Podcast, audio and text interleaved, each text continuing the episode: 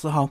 呃，主持人好，然后各位观众大家好，呃，我是阶梯写作的作者杨小金，很开心有机会可以到呃汉声电台来跟主持人对话，分享关于写作的一些心得。第一次上我们节目，先自我介绍一下好吗？哦，好，呃，我目前在呃国立政大附中的高中部服务，然后也在大学兼课。那呃，平常在就是呃个人的喜好就是喜欢从事一些文学创作。那这本书阶梯写作，呃，当然是我这教学的。过程当中，在看到很多人对于写作总是觉得很困难这件事情，我想提出一些具体的、系统的解决的方法。嗯，呃，台湾这个教写作的书相对比较少，对不对？对，是的。台湾呃，因为我们很多人都会觉得写作是天才论，对，甚至觉得写作没有方法可以教，它好像很个人化，就是会就是会，不会就是不会，跟阅读不一样。就这几年推很火的是阅读。好，就很多方法这样子。可是我有发现到一个现象，就是读的多不见得写得好。对。嗯嗯，因为阅读跟写作，它的大脑机制其实不一样的。阅读我是阅读别人的作品，然后去思考里面的一些问题脉络。可是写作是要表达自己大脑里面的思考脉络。嗯，对，所以它其实是产出的路径不太相同。所以，所以有很多人会问我说：“哎，老师，是不是我啊写不好？是不是就我多读一点就写得好？”我其实都心里面觉得是一个问号。读当然会有一点帮助，可是还是要有一些具体的技巧，对不对？对，还是要有一些方法。对对对，读的话影响可能会比较慢一点。是，你可能要读很多年，读很多书，你才会有一点点的一些想法可以写。对。那另外还有一个原因，是不是因为相对这个呃台湾写的人少？除了这个学生因为考试需求他不得不写之外，是不是很多人出社会之后他就不写了？所以他自然就没有这个呃。去读这个教写作的这样的一个需求，对对对，我觉得主持人讲这个其实是很大的问题，因为尤其在现在的时代太快速了。那呃，我们看到脸书，看到呃。I G 看到部落格，你会发现到文字量越来越少，然后图片越来越多，所以的确写的人越来越少。可是现在的写作有一种新的趋势，也就是我在这本书提到的，我把它称叫微书写，就是字不用太多，可是它是非常精妙的语言。比方说，像我就会在课堂上带学生找一些呃他们喜欢的图片，然后给他像现在很流行的学生，他们叫做呃呃年轻人应该都知道叫做什么撩妹京剧，哦，或者。是小小编这样子的概念，就有你看很多政治人物，他们都需要小编帮他们经营那些部落格。对，那太长的文字其实都没有什么太大的用处，你反而要比较精要的语言，就像喊口号这样。对，就有点像喊喊口号，然后它非常的短捷有力，然后一你一听就知道这样。所以那因为我本身是念文学的，所以我可能会比较从文学的角度来看，所以学生他们就会可能找一些流行歌词，嗯，找一些电影里面比较好的句子，比方说他们就说呃，像前阵子一个很很。卖的电影，呃，后来的我们什么都有了，却没有了我们。嗯，对，他在讲一个爱情最后的分手。哎，我觉得像这样的句子很简单，可是他觉得意义很深刻。嗯，那学生他们就会模仿这样子，然后开始进行创作。所以我觉得现在的写作的趋势，可能跟以前很多爸爸妈妈那个年代动辄要写五六百个字已经不同了。而且现在比较是要有感而写，比较不是为了某个考试目的而写。嗯嗯，所以现在这种为书写。呃，职场的写作，比方说你要帮你自己公司的商品做一个简单的文案 slogan，我觉得现在其实这种需求量其实是大的。嗯，对，所以会写点东西，还是对人际关系、对职场、对家庭生活是有帮助。只是我们会把它这个用刻板印象认为说那是写作文，以前考试需要的。对对对，嗯，所以像老师讲的这个微微书写这样的一个例子，就是很多生活实际的应用，只要一两句话，总比你长篇大论来的好。对对对，其实真的是这样子。然后，而且他会用到很现在很流行的文创。因为他很需要创意，对。对，像他就是，比方说，我就曾经跟学生讲说，其实写作文它并没有那么困难的地方，是你掌握到某一些诀窍跟方法。比方说，像很有名那个狄更斯的《双城记》，他前面有一段大家一定都听过的句子，就是“这是最好的时代，也是最坏的时代；对，这是光明的时代，也是黑暗的时代。”我就会跟就是需那个。呃，读读者们分享这句话，如果说这是一个光明的时代，这就是很一般的句子。嗯，可是它因为加上这是光明的时代，也是黑暗的时代，它让光明跟黑暗对比在一起之后产生的效果。所以它下面就会开始，这是充满希望的时代，也是绝望的时代。对对对我我想大家应该大概都耳熟能详这一段狄更斯《双城记》前面的一段 slogan 这样子。所以其实写作这个东西，我大概会就是如果初步开始的话，我就会跟学员讲说，你不妨去收集我们日常生活中这种很有趣的语言。嗯嗯，对，因为广告啊，或者是一些文案啊，它要能够呃吸引别人，就就主要是要靠这样的方法，这样子。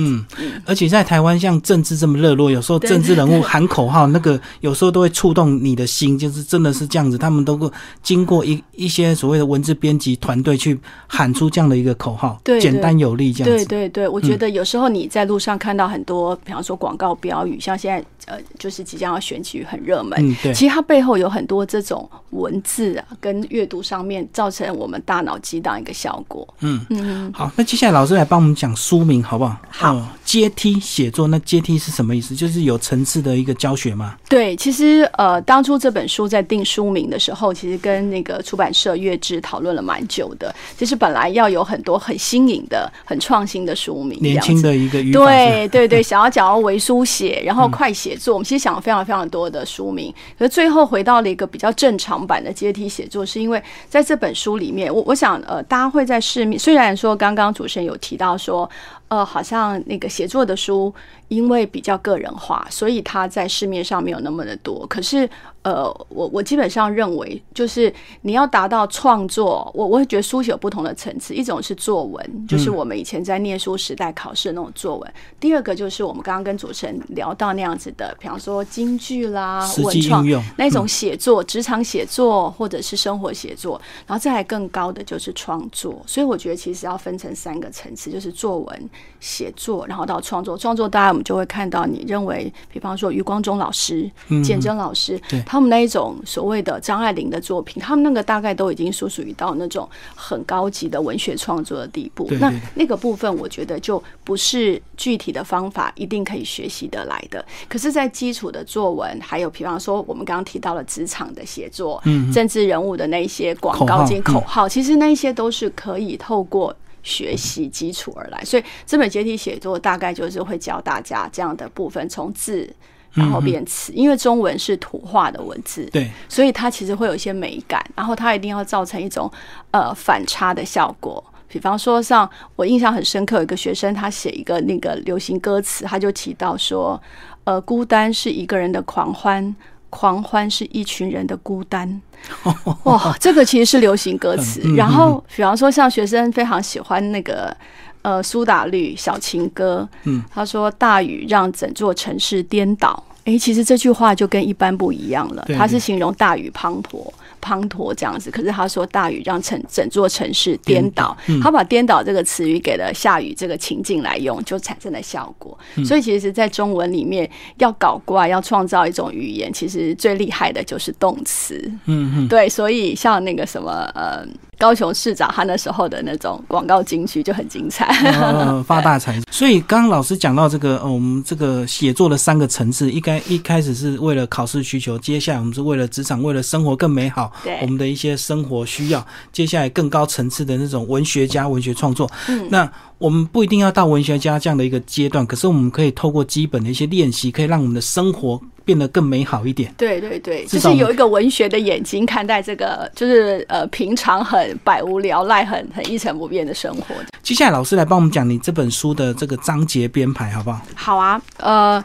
因为这本书当初在设想的时候，并不是以那个给国高中生呃作为那种作文考试为主要的目的，其实是希望能够邀请喜欢写作的人然后进来。所以呢，呃，它跟一般的那种作文书、参考书的性质就不太一样。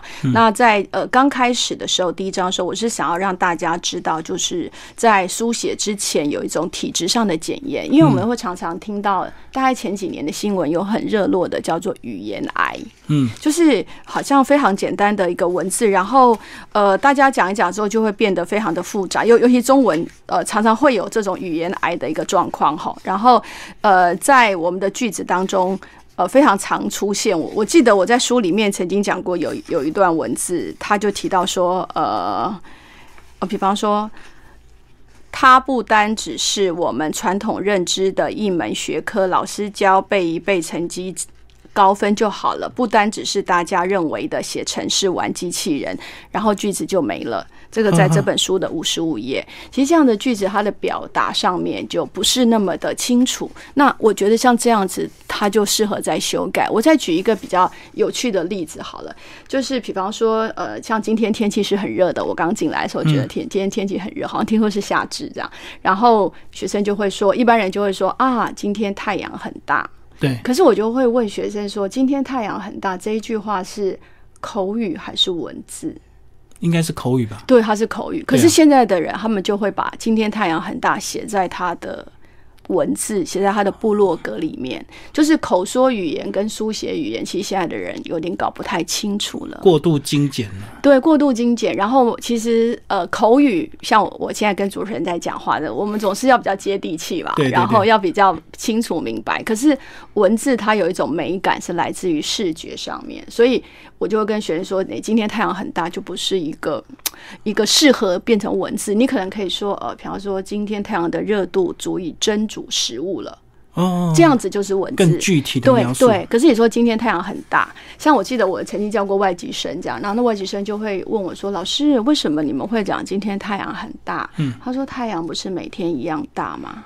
我说：“Yes。”我就说：“对你讲了很好的问题。”就是我们在中文的语语境里面，我们很多认为理所当然的，他们其实。就是在他们无法理解，所以我就会跟学生说：今天太阳很大，你可以嘴巴上说，可是你不要把它写在文字里。嗯嗯嗯，像这种就是语言癌的问题。它到底大到什么样子，或者是到底有多热，你总是要有一些呃其他一些描述，让人家更理解就对了。对对对，所以我觉得在这一本书的前面，我就是会提供一些类似像这样子的，就是比方说我们会说呃。今天星星很多，这种又很很常看到，这种句子就很一般，所以变成大家写出来就会有一种状况叫千篇一律。嗯嗯，就你很有感觉，可能千万篇，那同样都是讲一个东西。对，而且现在的人的语言越来越简单，就会觉得很平淡，像白开水。最大的原因就是因为就只是把嘴巴说的写进去，他没有加上一些想象。所以我记得有一次，呃，我去听一个演讲，是吴念真导演的，他就说他觉得台湾啊最欠缺的。就是说故事的人，说故事的能力。我那时候，我我在教学现场遇到，我真的发觉有很深的这种感觉。比方说，呃，看到学生在自我介绍，看他们在写任何东西，都是那种非常简单。你你问他说，呃，今天在学校生活好不好？说好。嗯。那今天中午的午餐好吃吗？好。就是他可能只用一个很简单的形容词，就把所有事情都讲过去，没有。细节的描写，对，那要有一个东西要有故事性、有画面，就是你要有细节的描写，而且要多一点感动跟感触。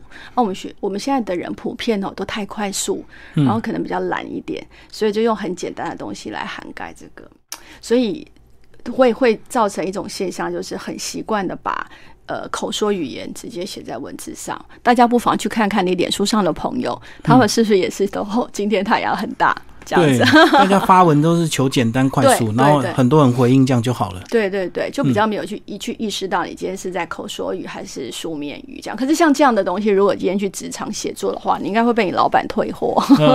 对，就是我要请我有一个新产品出来，那呃你们去看购物台的新产品出来，它那个 slogan 是怎么打的？他怎么对这产品做介绍？我觉得其实呃写作它并不是只是在读书时候、考试的时候需求。我觉得它真的这样那个。主持人讲的生活的一种分享，职场上的一种需要，可能会让人际关系更好。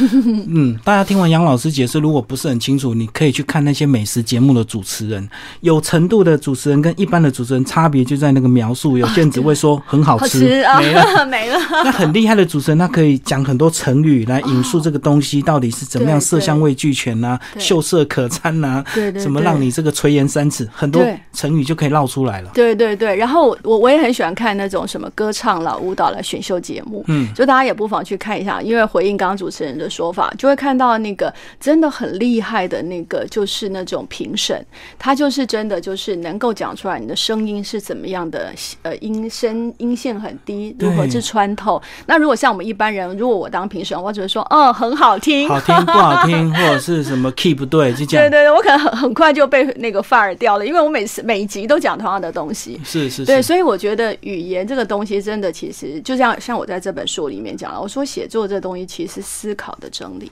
嗯，你的思考是什么，就会让你写出来的东西是什么。所以我一直觉得说，呃，写写作可能很多人觉得离你很远，可是它事实上是你脑袋里面想法的一个整理。所以就像刚刚主持人说，就是有没有层次，或是我们甚至觉得这个人有没有料，其实可以从他的口说语跟他的书面语去看得出来的。如果我去当那种歌唱的评审，我除了讲很好听，声音歌声优美，我好像找不到其他的差别。对对对对。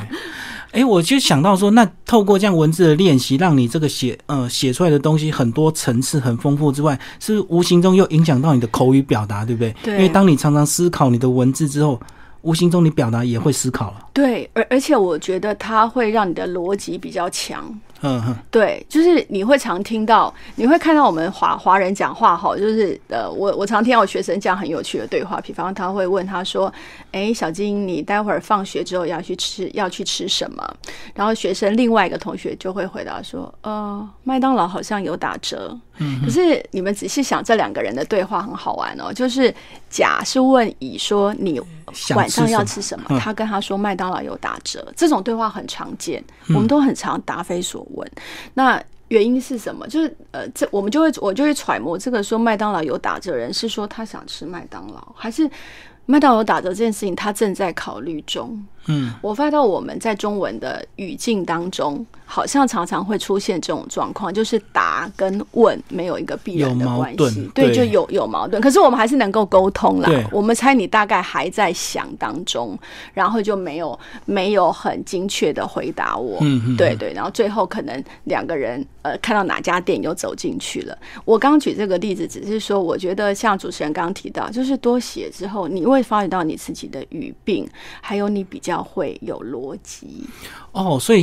呃，老师刚这样的一个例子，应该是说那个乙应该他先讲说麦当劳怎么样怎么样怎么样怎么样，所以我想吃麦当劳，而且有打折，是这样才有他的逻辑性，对对，才有他逻辑性。他内心可能是希望吃麦当劳，但是他前面的省略实在太多，他只是说麦当劳有有打折，对，所以他可能应该要说，哎，应该哎，最近刚好麦当劳有打折，我们晚上不妨去吃吃看，可能是这样。所以太省略的语言会造成沟通上面。我们觉得很很很很不懂的地方，这样子。对，人家问他想吃什么，就他套他讲出来的话，居然是为了折扣。那到底是折扣影响到他决定，还是折扣是他唯一的考量？那个就是他没有解释清楚的一个地方。主持人，你刚刚讲的话，你就非常有逻辑了。你提出两个选项来判断他们回答，对，就就是这样子。对，所以这样写作真的是对我们的口语表达也是有帮助。那老师在第一章就。开始，呃，刚刚讲到这个语言癌的部分，对，那既然有语言癌，也有量身定做的这个处方签呐。嗯嗯嗯嗯，对，就是这边量身定做处方签，主要是呃我。我大概分析了一下我们在写作的呃特色哈，呃写写作的内容跟范畴上，大概就分成两部分，一个叫做知性，一个一个叫感性。对对对。比方说，我们大家在 IG 跟脸书上发表自己的心情，那个就属于很感性的文，很私人的，很随性的东西，很随性的，很个人。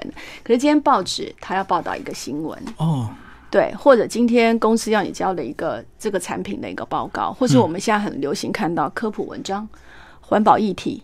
比方说中美贸易分析这种东西，你可能就是要有凭有据、有事实、有论点、有根据，他就不太能够说，我觉得这件事情，对他就不太能够感性，他就不太能形容词太多。那这种就是属于比较知性型的文章。所以其实我们大部分的文章分成这两类。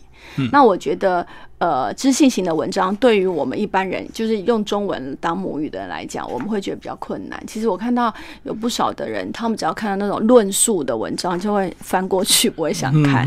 对，比较会想要看心灵鸡汤、对感性的这种，因为它比较能够跟你的呃呃经验有共鸣。对我们可能会这样，所以我我常会这样想，就是我常开玩笑说，如果我把知性跟感性这样分的话，我大概会觉得知性是大脑。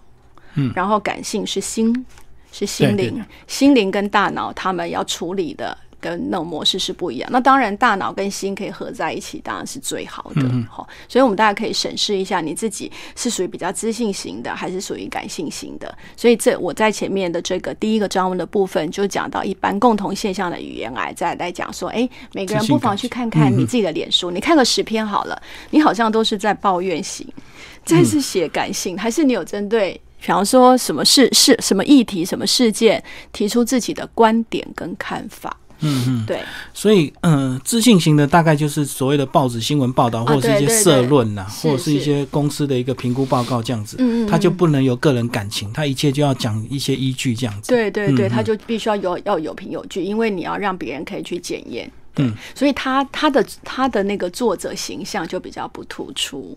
对我所谓作者形象比较不突出，比方说我们看张爱玲的小说，看黄春明老师的小说，你就会发现到哇，那个就是他的作品，就是他，就是他这样。嗯可是你看呢，今天谁来写呃光合作用？谁来写 PM 二点零这个这个事件？其实嗯都一样，因为它不能够加油添醋，嗯它必须要根据事实。所以像这样子的科普的，或者是环保议题，或是其他经济的议题，它因为有确切的根据在，所以它的作者就不被突出。嗯嗯嗯。嗯，这是两个不太一样的地方。好，所以这个是第一章的一个重点。那到第二章呢，就开始讲关于写作的一些基本认识哦。对。哦就有教到我们所谓常讲的这个逻辑、语法、修饰都是要注意。而且我觉得老师这本书特别的地方，就是老师还真的很具体的举例，耶，哦，对对对写的非常详细。对，因为希望能够提供一些具体的方法，所以嗯我就会把我们写作上面的一些内容做一个比较具具体的一个一个举例。到底就是呃所谓的写作，我们常常说哦多读就可以写得好，那呃可是我。我刚刚有跟主持人分享，就是我读很多，但是我没有写得好，那我到底是怎么办呢？所以我这边其实要提供的就是，我们可以去用三个标准来看，第一个就是逻辑，第二个嗯是语法，第三个是修辞。对，那逻辑的概念是什么？我举个例子来说，比方说，我说总统坐空军一号去美国，杨小金坐空军一号去美国，前面那个句子就是符合逻辑，嗯后面这个句子就不符合逻哦辑。对他语法都对哦，他的语法都对，都是有一个主持。可是问题是，呃，杨小金假设有一天我再怎么有钱，像郭董这样，我也没有办法坐空军一号，因为空军我可以有自己的私人飞机，但我不能坐空军一号。对，这就是逻辑的问题。然后，因为我常常有时候遇到一些大人，他常会遇，就会跟我说：“哎，我就会被我们老老板说我逻辑不通。”可是我老板又讲不出来，我这个报告里面逻辑不通到底在哪里？他在会议场合常会听到，我觉得你的逻辑有点怪怪的，然后你的逻辑好像不太对，然后这个东西回去再改。可是常常很多人都知道说逻辑不太通，但他不知道自己的逻辑到底在哪的不通到底在哪我。觉得两个可能都有问题，写的人可或许真的有点逻辑不通，那指点的老板可能也讲不出你逻辑不通在哪里，对他只感觉怪怪的。对，他就感觉怪怪的，嗯然后双方好像都没有办法达到一个对呃和解的地步。其实我会跟这样有这样状况的听众朋友分享，所谓的逻辑通不通，就是合不合理。你只要看它合不合理这件事情就就对了。比方说，像文学作品，它呃因为要到达一种戏剧性的张力，所以它可能就不会是合理的。夸张啊，对他就会夸张。比方说，我我我可能会用这样子“星星堆满天”，我把“土堆”的“堆”这个字，他照理说应该是地面上堆东西，因为它从土字边嘛。可是我竟然在说天空上面星星堆满天，我怎么会把“堆”这个字给？天空来用呢，所以我事实上这句话就是很文学性的来讲，满天都是星星星，嗯，对，那这样子的写法就会很美。这个就是文学的语言，像我们刚刚在分享那个呃非常多的流行歌词，它就会让你这样子造成眼睛一亮。嗯，可是这个是在文学上面可以用，以用但是它如果在职场的写作跟报告当中，它可能就不太适合用这样的一种语言来作为一个表述。所以我觉得这个要看你的场合。跟上下语境，然后能不能造成它逻辑上面的畅通？嗯，对比方说，我有个学生今天讲一个句子，让我觉得怪怪的。他就说：“因为我喜欢数学，所以讨厌国文。”主持人，你觉得这句话有没有什么问题？因为我喜欢数学，所以我讨厌国文。他说：“老师，没错啊，我就是用‘因为怎么样，所以怎么样’是一个因果句啊，看起来是对的。可是我又觉得这句话很非常奇怪，我就会觉得他逻辑是有问题的。后来终于发现他的问题点来自于说，呃，喜欢数学跟讨厌国文，他并没有互相排挤。对我并不是因为喜欢的数学，所以不得不讨厌国文。他其实并没有排挤的东西，他并没有说我非得只喜欢一种。嗯，所以学生他这样子创造出来句子的时候，就是所谓的不符合逻辑。他的语法都对哦，文法有因为嘛，有所以嘛，都这样。可是他就是逻辑不同。嗯嗯，对，或者是说他应该还要提出更多的一个解释，让大家为什么。两个看起来不合理的东西能够斗在一起，是是是，对啊，可能因为喜欢这个东西，我花了很多时间读，然后这个东西我就不喜欢，我不花时间，所以我考不好，考不好我就讨厌它。对对，他就要解释一大套，对对，才能够说通啊。对，所以说的多，就像哎，主持人，你刚刚就做一个很好的示范，因为说的很细，嗯，很清楚，所以就会让逻辑更通。对对对对，就像我刚刚说，吴念真导演说，他觉得我们现在的人都不擅长说故事，就是因为我们细节描述太少。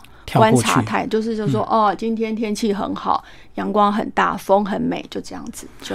没有了。嗯，今天太阳很大，所以我心情不好，那就怪怪的。那到底为什么不好？你就要讲。对，那到底跟太阳什么关系？是是是，其实一定是有原因的。对，一定是有原因的。但是他这样的连接，像左晨你刚刚这样讲，我就说今天太阳很大，所以心情不好。我觉得这个中间的连接是，可能是太阳很大，你被晒得很不舒服，又没水喝。对对对，或者是你全身汗流浃背，衣服都湿了，所以你感觉很不舒服，所以你不开心，你不嗯嗯嗯。好，那齐老师这边还细到教，连这个字是什么词是什么句子段落，哇，全教的。好详细哦。呃，对，就是呃，因为我我想要跟大家，因为中文哈，中文跟呃，我我用英文来来做一个说明，就是中文跟呃英文的这种系统是很不一样的一个地方，就是中文呃英文他们是表音文字，所以他写出来的时候，你会尝试的念出来这个字哦，比方说是 desk d e s k，所以你会尝试念出来，然后就知道这个字的意思。对，所以在表音系统的文字当中，音很重要，就是我们常说的 pronunciation，就发音很重要。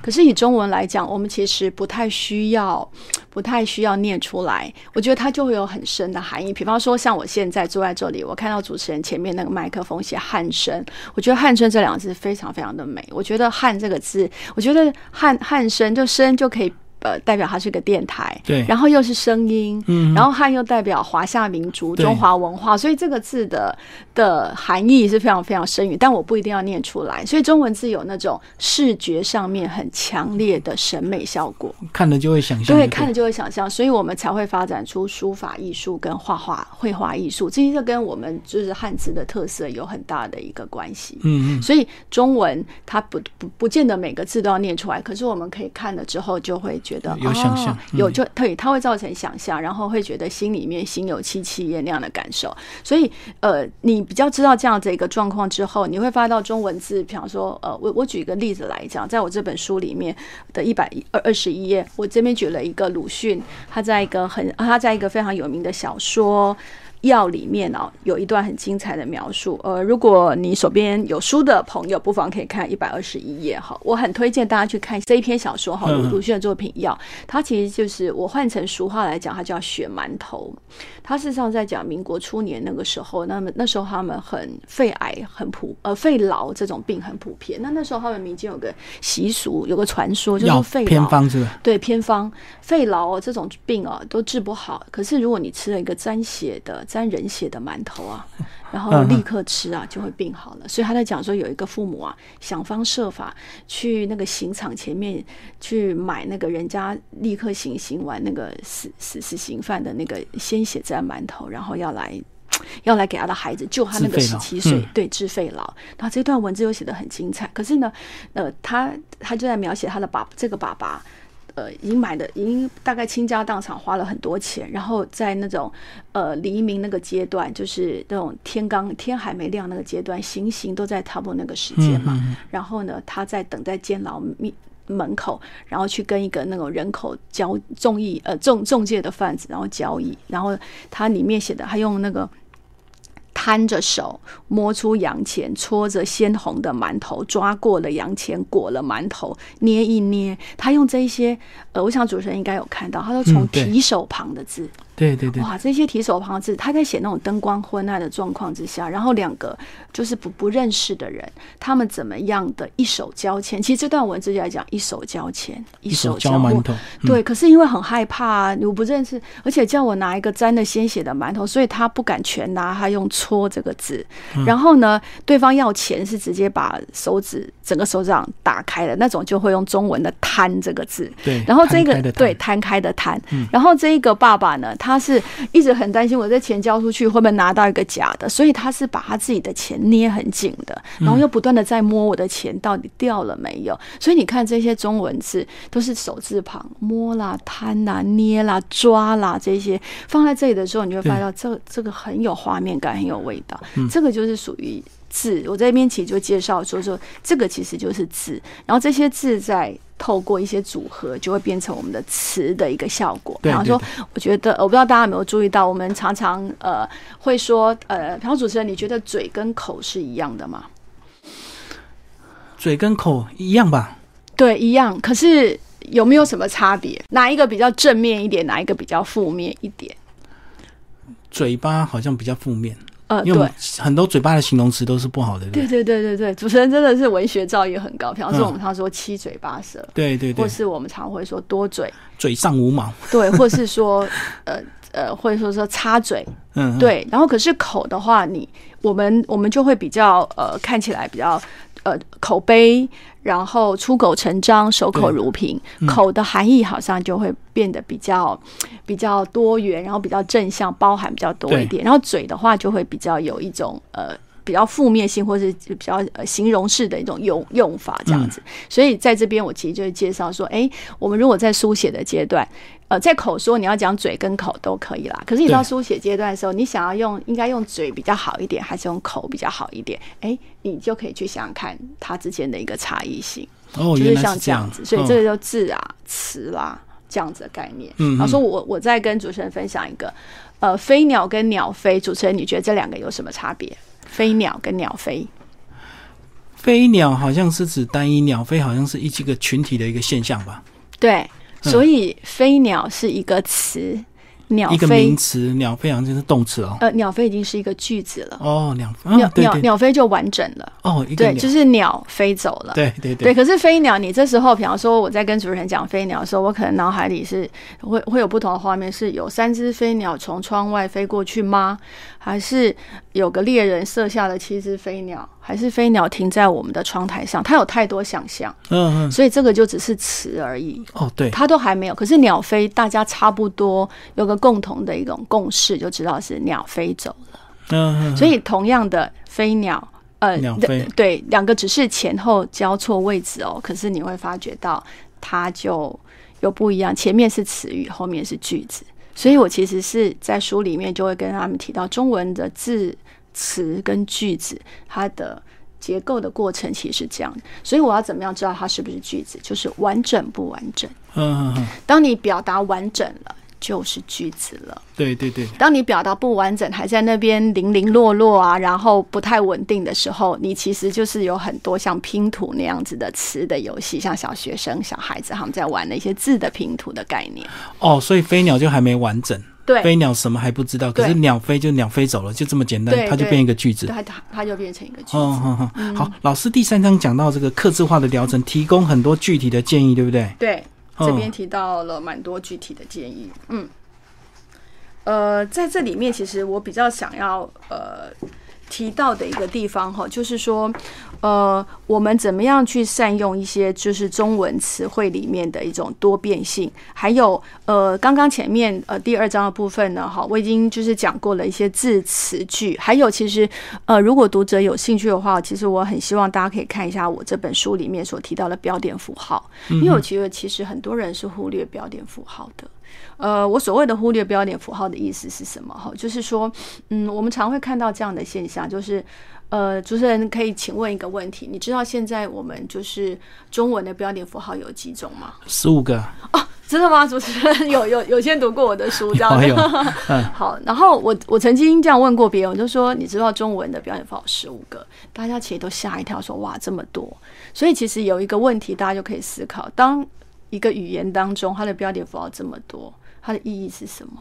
它应该是重要的，要不然就来五个就好了。对，对你，你如果没有必要性，没有使用上的确切性，你干嘛有产生这么多符号，也造成麻烦嘛？哈、嗯对。可是你只要去问一般人，他们所使用的标点符号，大概就只有句号吧，句号、逗号两种，逗号，对，对，两种大，概就只有这两种。嗯问号啦，哈、嗯有些人会有惊叹号。对，我就看过在脸书上有人惊叹号会写一只、两只、三只，所以我学生我说：“老师，惊叹号到底是几只？”这样子，我说：“哈，怎么会写到三只惊叹号？”他就说：“因为很惊讶。”哦，我说嗯：“所以这个就是因为我觉得我们在可能学习过程中没有特别去教标点符号这件事情。对，那你会发觉到说，我在写作现场上常看到很多人都不太会用句号。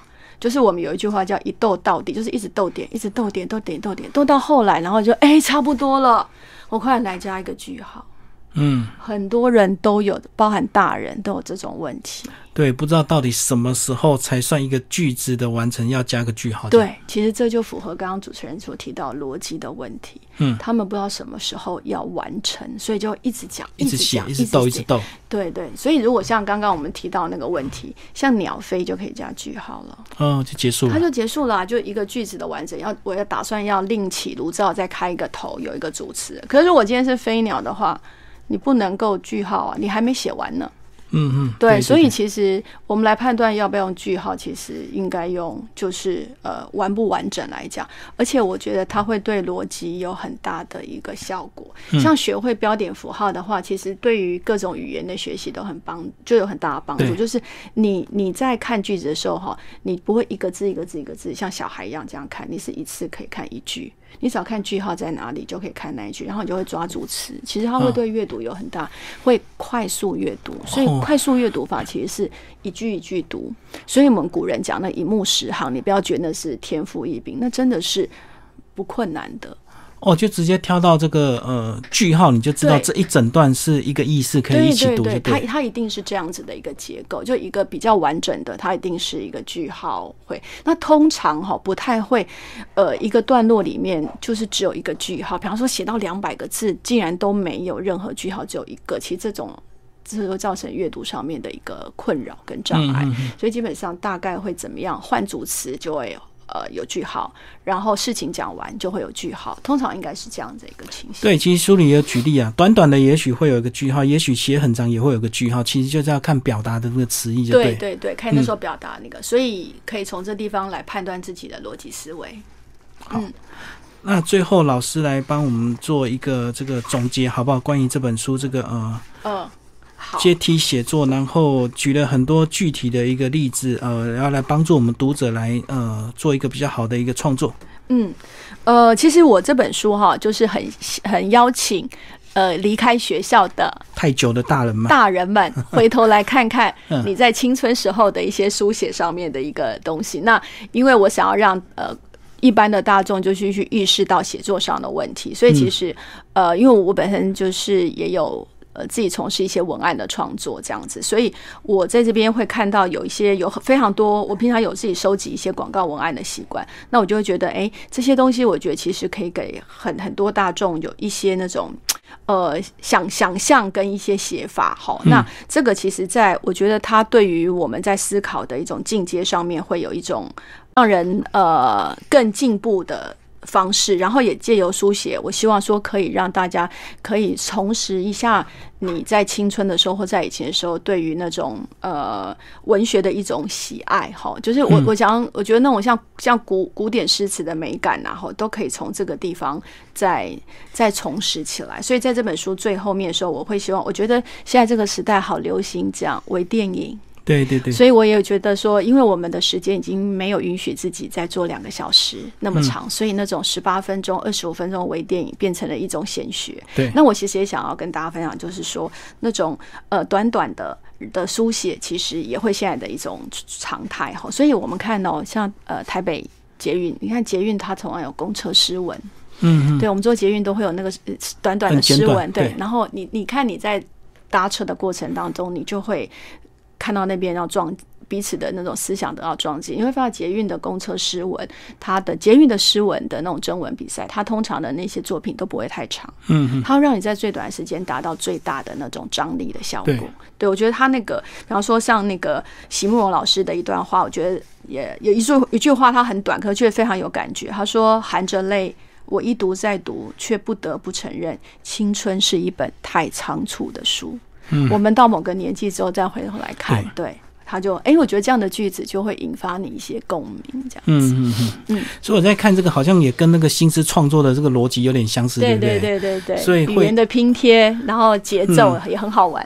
所以如果你能够再从事更高一层次的，可以试着做新诗创作，对这个写作也会有很大的一个帮助。是，的，是的，的确会有非常大的帮助，嗯而且也希望大家能够去意识到，就是呃，其实我刚刚讲到的那个部分哦，在这书里面其实还有一个很大部分就是关于修辞这件事情。其实嗯很多人都觉得修辞搞得大家很复杂，可是我要这样说，就是我觉得修辞是让文字有美丽的一种方式。嗯，对，所以呃，我们有一句在创作写诗或者写散文，有一句很很有名的行话，叫做“反常合道”。他说，文学之所以美，就是它反常，可是它一一反常，但是它又合乎道理。像我刚刚跟主持人分享，就是星星堆满天，我把在地面上的这个动词“堆”拿来给天上用，这是反常的。嗯可是它又合乎道理，你就可以知道他在形容今天晚上星星很多。嗯，所以这种就是文学，它就是修辞。因为我我刚刚提到写作的三个审视的标准，就是语法、逻辑跟修辞。对那你如果是那种比较不感性的人，你就是修辞少一点。你就只是你就是比较会用语法跟逻辑，那你如果是很感性的人的话，你可能就很会描写，然后你可能就是修辞强了一点，可是可能逻辑没有那么强，所以这三个部分其实凑成了知性跟感性的主要部分。今天非常谢谢杨小金老师为大家介绍这本书《阶梯写作》，然后月之文化所出版。好，谢谢老好，师。谢谢谢谢主持人，谢谢大家。